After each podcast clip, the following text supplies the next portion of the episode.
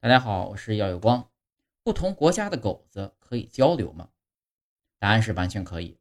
狗子交流又不全是靠叫，也靠肢体语言。舔舌头、翻白眼儿表示不安和压力。